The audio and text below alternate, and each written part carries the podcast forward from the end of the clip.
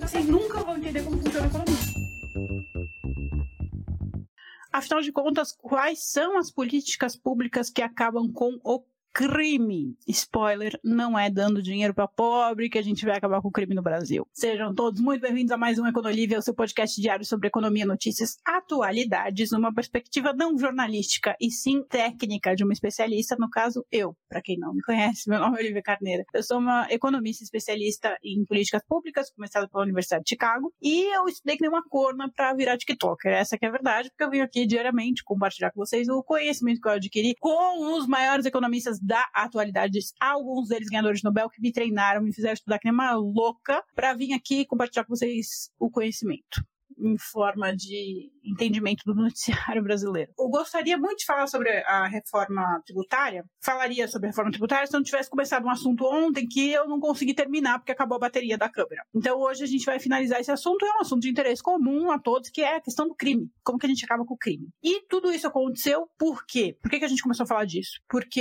eu vi um podcast, ouvi um podcast, na verdade, né, do, do Mano Brown, conversando com o Supla, os Suplicis, né? O Eduardo Suplicy, o Supla e o João Suplicy, em que o, Suplicy, o Supla pergunta pro Mano Brown, Mano Brown, como que a gente vai acabar com o crime no Brasil? Papito tem uma proposta que eu acho que vai acabar com o crime no Brasil. Aí Papito explica a proposta dele, que ele vem advogando por essa proposta há muitos anos. Papito realmente é um cara que advoga muito pela renda básica universal, mas dá uma resposta extremamente rasa, dando a entender de que a renda básica universal acabaria com o crime, mas não. A verdade é que ela não acabaria com o crime no Brasil, em hipótese alguma. Bom, para explicar isso, eu vou começar contando para vocês cases que eu acho interessantes para dar o fundamento de, de entender como que a gente vai acabar com o crime. Eu vou começar falando de uma coisa que não tem nada a ver, mas vocês já vão entender por que, que eu tô falando disso. O primeiro exemplo que eu quero dar é dessa questão do Minha Casa Minha Vida, né? No, antes do programa virar o que ele, enfim, ele virou uma bagunça no fim das contas.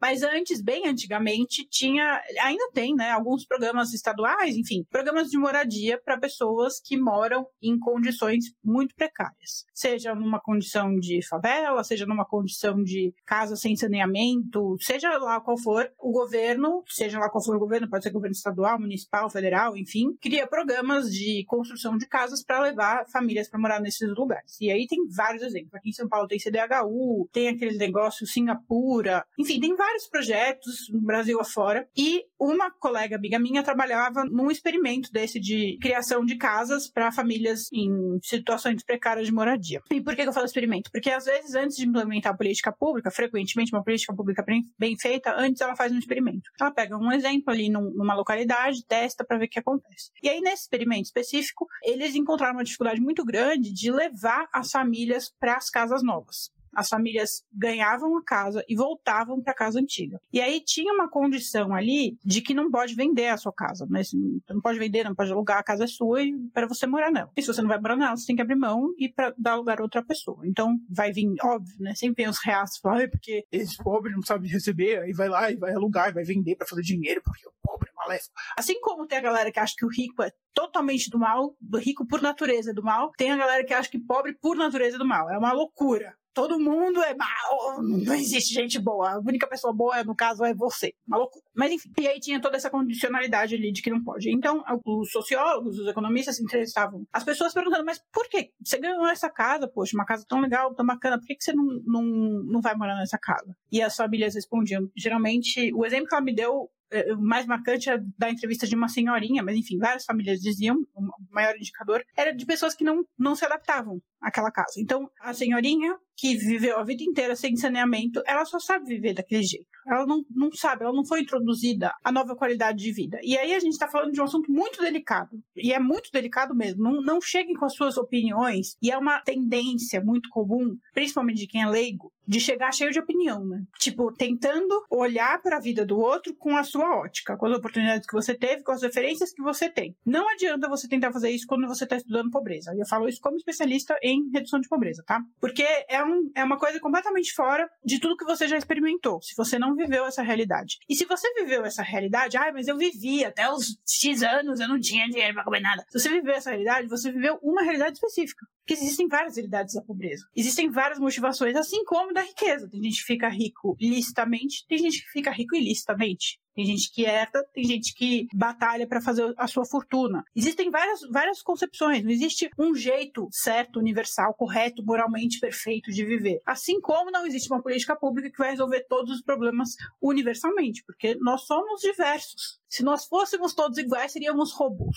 Essa é a prova de que nós não estamos vivendo na Matrix, porque a gente é muito diverso, muito diverso. A Matrix teria que ser muito elaborada para ela conseguir fazer tanta diversidade. Pois bem, é, viajei aqui, filosofei. Pois bem, vamos falar da senhorinha que não conseguiu se adaptar. Ela não conseguiu se adaptar até um banheiro com saneamento básico. E isso é uma loucura, né? Você pensar nisso. Você pensar, poxa, a senhorinha não conseguiu se adaptar. Não, não conseguiu. Ela não se sentia em casa. Ela se sentia num lugar que não, é, não ela não pertencia àquele lugar. Ela não se sentia no espaço dela. E, meu, casa é um assunto muito delicado, né? Porque você sentir no seu espaço, você já parou pra pensar? Não sei se já viveu em outro lugar. É muito estranho. É muito estranho, é muito esquisito você mudar, né, do seu lar, o seu, o seu habitat, enfim uma discussão complexa. Por que, eu estou usando isso como exemplo? Porque às vezes você chega implementando uma solução que você acredita que vai fazer todo sentido. Poxa, aquela mulher vivia numa, num barraco sem saneamento. Eu vou lá, dou uma casa para ela, uma casa com saneamento, cozinha, dois quartos, vários banheiros, não sei o que, não sei o que lá. E a mulher não quer morar naquela casa? Imagina que absurdo. Pois é, para você ver a complexidade de implementação de uma política pública. E não é que foi só essa senhorinha, foi tipo um indicador, foi muito alto o indicador de não, de não adaptação foi tipo 80%. E aí tem que vir um processo, né? Tem que vir agentes sociais para fazer o processo de integração e de ambientização daquela pessoa naquele novo espaço dela, para ela reconhecer aquele espaço como dela, pertencente dela, como lar dela. E aí é uma outra política. Você vê que loucura? É uma, uma complementação da política. Você não tem que só fazer a casa e entregar para a pessoa. Você tem que fazer a conexão da pessoa, porque a gente está lidando com o ser humano, você não está lidando com o robô. Não é papo. Tem um outro exemplo que eu quero dar também, porque né, parece óbvio. Porra, você vai dar dinheiro pro pobre, o pobre não vai mais roubar. Né? É isso que o Supla pensou.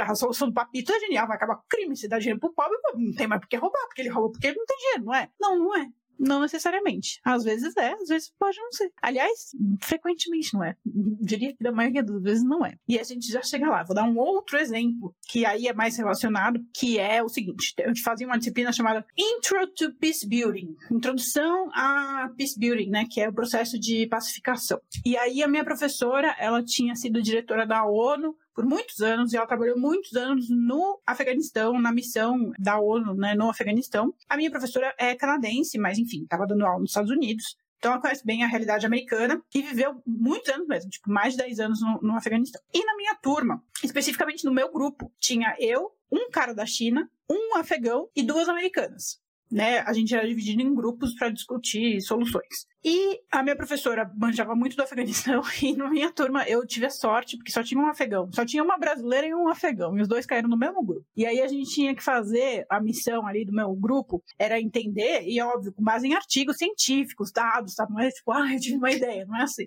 A gente tinha que propor uma solução para os jovens que entram no Talibã. E entrar no Talibã é equivalente a entrar para o crime na visão da polícia. Entrar para o Talibã é o equivalente na visão do missionário americano, né, do exército americano que estava lá em missão.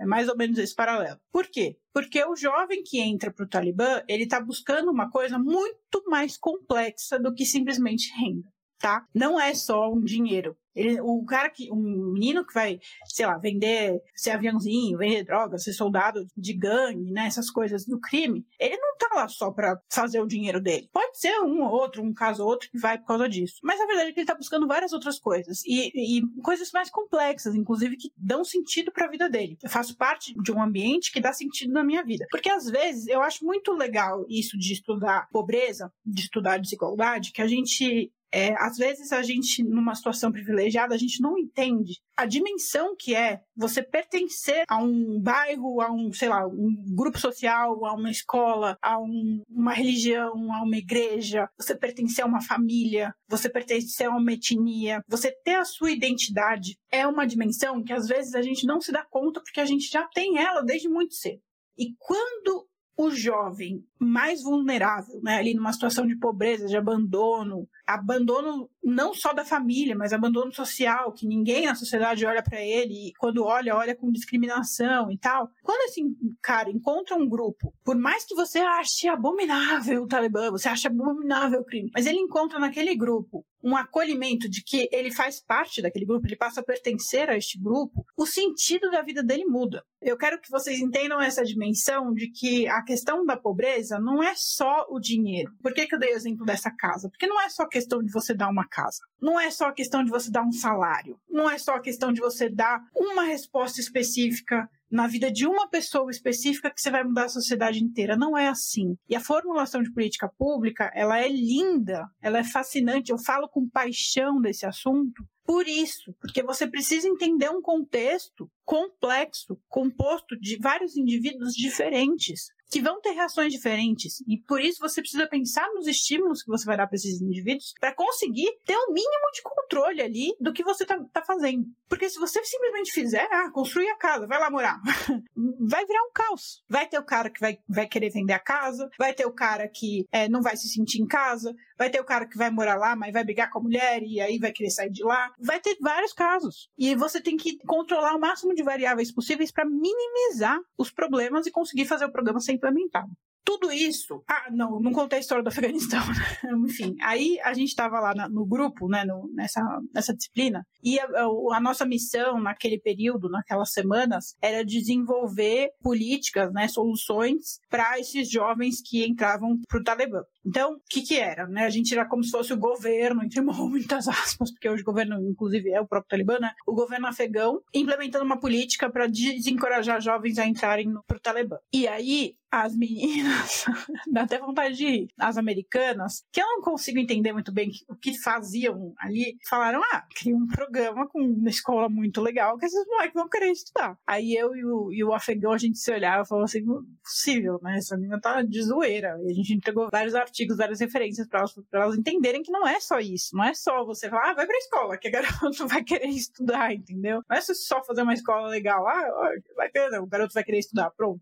Tem todo um sentido da vida, um sentido social, uma colocação. Você tem que olhar, na hora de formular política pública, você tem que olhar para o coletivo e você tem que olhar para o indivíduo. E você tem que entender o indivíduo. E não é só fazer uma escola, ah, o jovem vai querer estudar, é óbvio. Pô, mas é óbvio. Não é óbvio que o cara que for pra escola, fizer faculdade, vai ganhar um salário melhor, olha ali, tem a vida brilhante. O jovem não tá enxergando nessa perspectiva, meu amigo. Aliás, às vezes nem tem os elementos para chegar nessa conclusão, porque ele não tem nenhuma referência de que isso acontece, porque ele nunca viu isso acontecer. Ou se viu, era um puto esforço surreal da pessoa, tipo um em um milhão que consegue.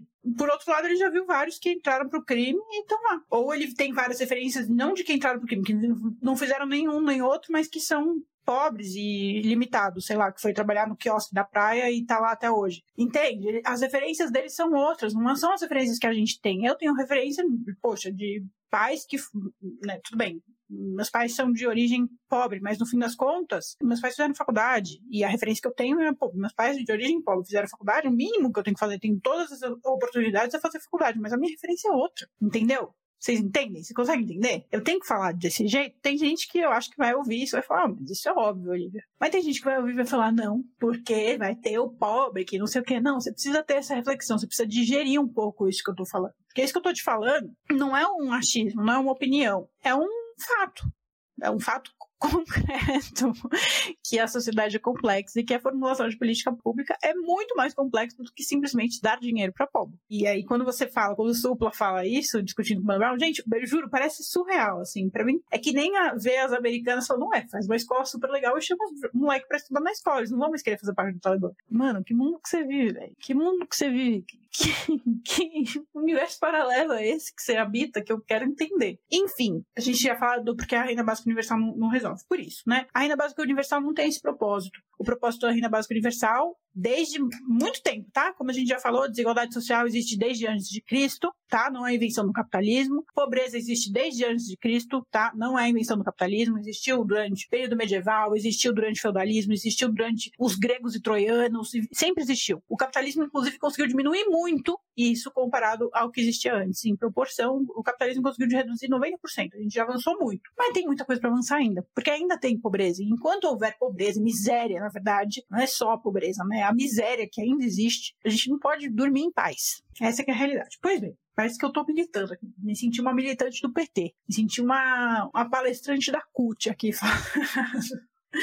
Pois bem, o objetivo da renda básica universal, que também é uma proposta que existe há muito tempo, desde muito antes do capitalismo, nunca foi acabar com o crime ou acabar com a pobreza. Aliás, longe disso. O objetivo da renda básica universal é, no máximo, acabar com a miséria, mas, fundamentalmente, é fornecer instrumentos de liberdade individual. Isso eu estou citando Friedman, estou citando Amartya Sen, você pode procurar qualquer economista notório que fala sobre esse assunto, vai usar essa definição, tá? Isso não é a minha opinião. É a definição do porquê, por que fazer uma renda básica universal? Para dar liberdade individual. Liberdade individual, Olivia? Como assim? Pega seu preconceito e segura tá? Segura ele, engole ele, escuta o que eu tenho pra falar, depois a gente, a gente desconstrói aí alguns pensamentos seus. O pai de família, que sustenta quatro filhas e ele, mano, não tá conseguindo pôr comida na mesa. Não tá conseguindo sustentar suas filhas. Todos os dias, esse pai de família, as filhas ficam com fome, não fazem todas as refeições, passam necessidade. Todos os dias, quando esse pai de família sai de casa, ele sai em busca de sobrevivência. Ele não sai na condição de escolher o que ele vai fazer. Ele vai fazer o que for para colocar comida na mesa, para sustentar com a família. Ah, mas tem um pai de família que vai sair, vai pegar esmola e vai comprar a bebida. Tem. Eu não tô falando desse pai de família, tô falando do, do pai de família que literalmente está sobrevivendo e lutando para sobreviver, para fazer a sua família sobreviver. Ele vai catar latinha, ele vai fazer carroça, ele vai pedir esmola, não sei o que ele vai fazer, ele vai fazer qualquer coisa para garantir a sobrevivência das filhas. E isso não é uma escolha. Nesse pai de família, isso é um instinto de sobrevivência, não é uma escolha. Como assim não é uma escolha, Olivia? Ele pode escolher pegar o dinheiro e beber, ele pode escolher se jogar da ponte. Não. Isso não são escolhas, são atitudes extremas de uma pessoa que está numa situação de extrema vulnerabilidade buscando sobrevivência. Que é um exemplo, o exemplo que eu gosto de dar é o seguinte: é o jovem que vira para mim e fala assim, e acontece muito, tá? Eu vou exagerar aqui, mas acontece muito o jovem que fala para mim assim, Olivia, eu quero fazer economia. Aí eu falo, legal. Agora eu tô em dúvida se eu vou fazer em Harvard ou em Chicago. O que, que você acha? Aí eu falo, mas você já foi aceito em Harvard? Você foi aceito em Chicago? Você tem as cartas de aceite? Porque se você tiver, você realmente tem uma escolha. Caso contrário, você não tem que escolher nada, meu filho. Você nem foi aceito. Precisa ser aceito na escola para você conseguir poder escolher. Aí tem o cara que fala assim, ah, eu tô em dúvida. Eu peguei o extremo, né? E, mas já aconteceu, tá? De gente me perguntando, Harvard ou Chicago? Mas você, você passou nos dois? Você passou, parabéns. Aí sim, você tem escolha. Mas nunca aconteceu de alguém perguntar e ter passado. Aí o outro vira e fala assim, tô em dúvida se eu vou fazer economia na USP ou na GV. Você passou nas duas? Não. Nem prestei vestibular ainda. Então você não tem que escolher, amigo. Presta vestibular, depois você escolhe. Quando você passar. A melhor escola é que vai te aceitar, tá bom? Só a partir daí que você tem escolha. Se você não for aceito, se você não passar no vestibular, você não tem escolha. É diferente. Olha só, hein? Presta bem atenção no que eu vou falar. E eu sou, né, fiz Chicago, fiz USP, eu sou super, reconheço os méritos das minhas conquistas mas reconheço que eu tive escolhas e oportunidades para fazer escolhas. É diferente, por exemplo, no caso da Argentina. Na Argentina, a, a universidade, que é a universal, universidade pública universal, é para todo mundo. Você terminou o ensino médio, você pode estudar lá. Não importa se você mora em X ou Y, se você é branco ou preto, se você tem dinheiro ou não tem dinheiro, como você se sustenta, não importa nada disso todo mundo pode se matricular. É universal. Todo mundo que cumpriu o requisito mínimo lá de terminar o ensino médio pode se matricular na universidade. Pode fazer medicina, direito, pode fazer o que você quiser. Todo mundo. Isso é a ideia de universalidade. Nesse contexto de universalidade, aí sim, a pessoa tem escolha. Eu vou escolher fazer medicina, vou escolher fazer jornalismo, sei lá. Agora, se você não tem essa opção, você vai ter que ser aceito. E aí, quando você for aceito, você vai ter escolha. Não é universal. E não é uma escolha né? É uma questão de você ter a oportunidade para você poder escolher. Esse pai de família que não tem nem o sustento da família, ele não tem outra escolha a não ser buscar o sustento para a família. Numa situação desesperadora, ele não pode vir e falar assim: "Ah, eu vou estudar, eu vou estudar, porque aí daqui a alguns anos eu vou ter dinheiro para colocar comida em casa". Ele não tem essa escolha. Ele tem que sair todos os dias, todo santo dia ele sai em busca de sobrevivência. A renda básica universal, quando ela chega, ó, pai de família, você tem aqui seu dinheiro, tá? Tá aqui, ó. Quando você chega para a renda básica universal, você está dando ali para aquele pai a condição de escolher. E aí ele pode, ele, ele sabe que os, as filhas dele vão ter o que comer naquele dia e no resto do mês, porque ele tem ali um dinheiro garantido. A partir deste momento, ele tem escolha de sair para rua para beber, de sair para rua para usar drogas, de sair para procurar um emprego, de estudar para se profissionalizar e lá na frente pensar em, em, emprego, aí sim ele tem escolha. E se ele tiver consciência das opções que ele tem, né? Porque hoje em dia, na condição que a gente tem, o, o indivíduo sequer tem consciência das opções que tem. Você precisa entender o que é a noção de liberdade. A noção de liberdade é você ter escolhas. Vai chegar os mimimises aqui. Ah, mas Mises falou, Mises falou merda, tá? Mises falou bosta. Porque a liberdade não é anarquia. E não é imaginária. É um fato concreto. Você tem a opção você pode, de fato, escolher? Você, você tem a carta de aceite de Harvard e de Chicago para falar, oh, vou escolher estudar em um ou em outro ou não? Ou você está no seu imaginário? Ah, se eu quiser, eu, eu faço. Se tiver no seu imaginário, filho, não é uma opção. Xuxa já dizia, tudo pode ser, se quiser, será. Sonho sempre vem para quem sonhar. Só que você só sonha se você conseguir conceber essa opção. E aí você pode correr atrás do seu sonho e realizar. Foi motivacional.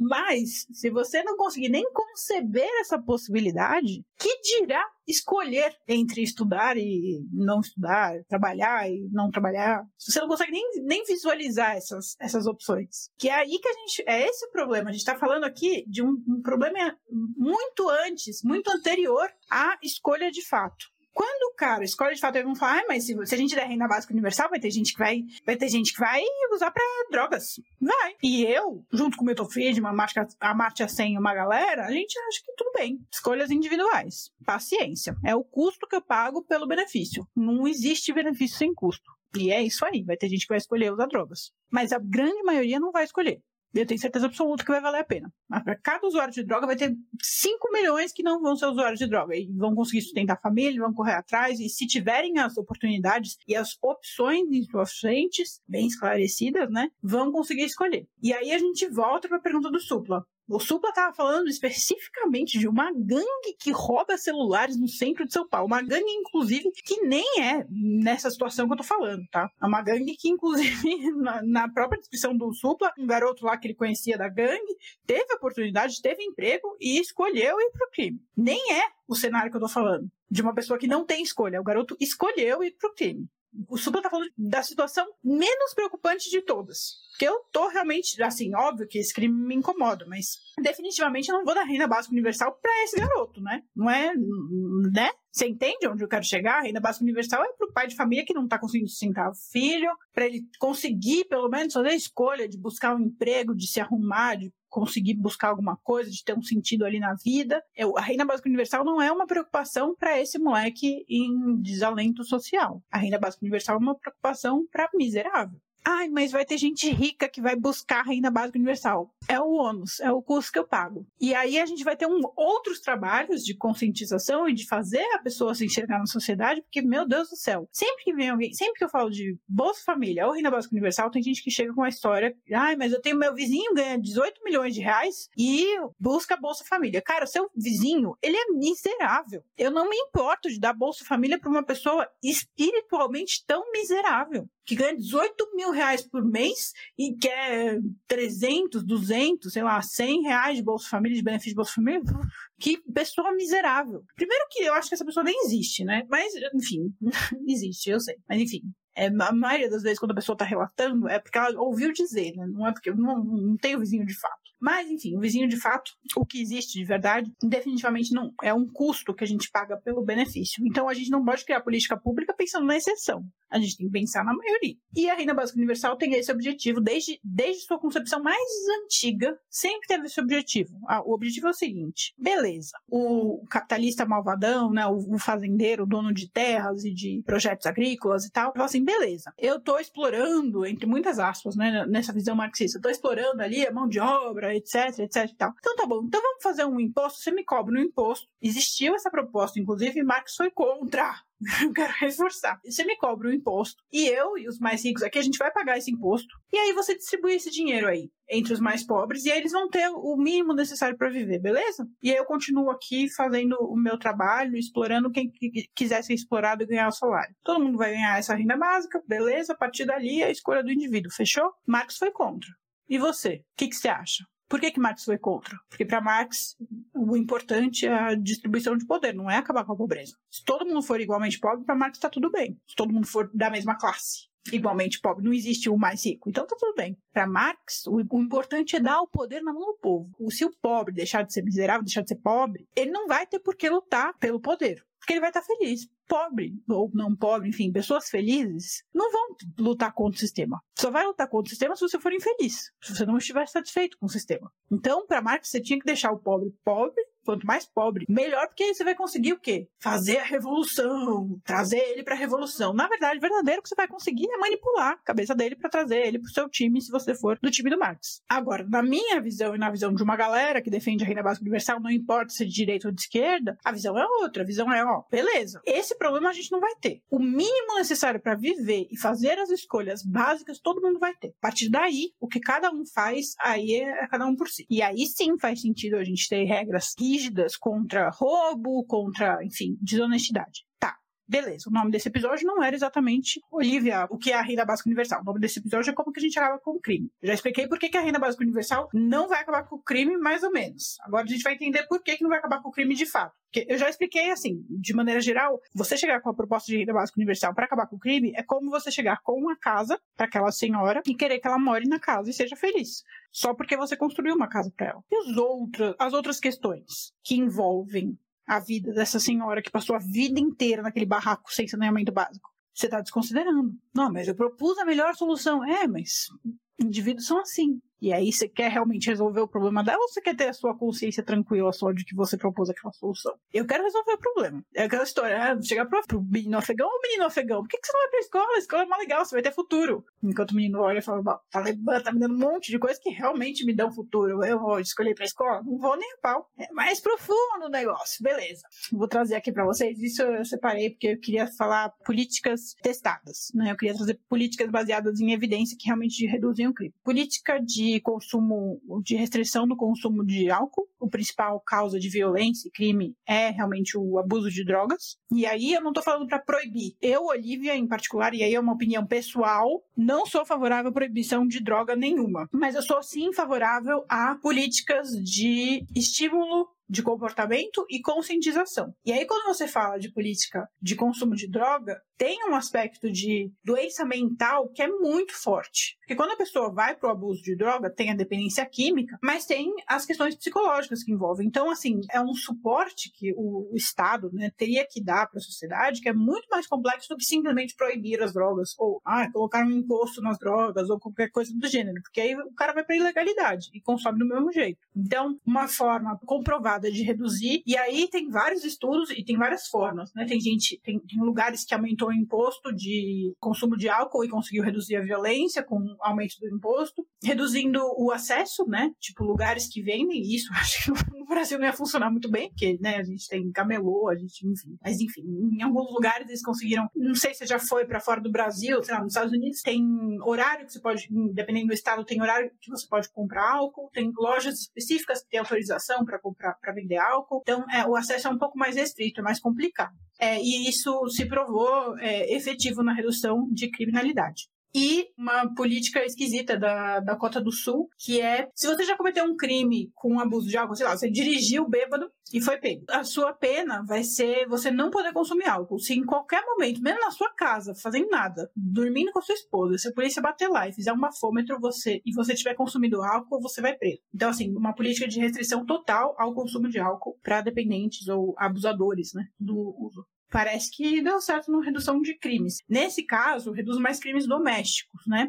de abuso doméstico, violência doméstica e, enfim, outras, outras coisas. Até reduz o crime de maneira mais indireta, né? O crime que a gente fala, por exemplo, esse crime do supla, né? Que, da, da, da gangue que rouba celular. Reduziria, teria um efeito mais indireto e de mais longo prazo, né? Então, por exemplo, uma das causas desse garoto tá roubando celular na rua é um abandono parental, por exemplo, né? O pai dele é um bêbado que só xinga ele, não ajuda em nada, nanã. Então ele vai, ele vai porque ele, ele tá desamparado. Então, ao reduzir, né, a dependência química desse pai, ao fazer esse pai ficar sóbrio, etc., consciente ali, presente, cuidando do filho, sei lá, talvez exista a possibilidade de a gente reduzir a criminalidade desse garoto. Mas assim, é como eu falei, né? É uma, é uma consequência mais marginal e não é direta, né? É uma consequência da consequência. Mas também vale. Não tô falando que é inválido, tô falando que não é direto. O policiamento o policiamento preventivo, né? Aquela coisa de polícia comunitária, sabe? Aquela polícia que faz parte da comunidade mesmo. Aqui a gente não tem muito isso aqui no Brasil, né? Essa noção da, do policial que sabe o nome de todo mundo do bairro, que conhece todo mundo, que, enfim, tá ali realmente fazendo parte da comunidade. A gente, a gente não tem muito esse conceito. Então, é uma política que se prova efetiva, mas a gente não tem muito essa noção. A gente teria que implementar isso aqui. Uma polícia de.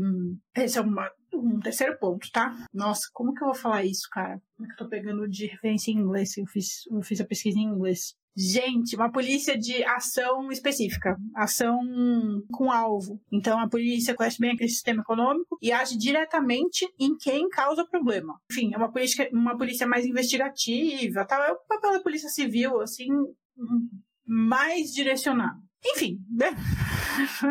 polícia a ideia da polícia, é, ela funciona se ela for bem, bem assim, o policiamento como ideia, né, o policiamento que a gente tem concebido aqui no Brasil como ideia, ele funciona legal. Uma política focada em reduzir o abandono escolar, ou seja, uma política focada em fazer a criança ficar na escola, não desistir da escola. Quanto mais isso é comprovado, tá? E no mundo inteiro, todas as culturas de leste a oeste dessa terra plana, que nós brincadeira, a terra não é plana, a gente tá reforçar nessa terra redonda que vivemos, é comprovado de que quanto maior a educação, né, quanto mais as pessoas são educadas em tempo na escola e em qualidade da escola, menor é o crime. A educação é a solução solução básica. Tá? A solução básica, básica, básica, de aumento de produtividade, de redução de crime, de tudo. A educação é a solução, tipo, social, ponto. Se, a gente, se eu puder escolher uma coisa para resolver todos os problemas, seria educação. Então, políticas focadas em manutenção da criança na escola. E aí a gente tem um pouco disso aqui, a gente tem, eu não sei como é que é dos estados, né? Eu conheço mais o sistema educacional estadual de São Paulo, que tem aquela coisa de não,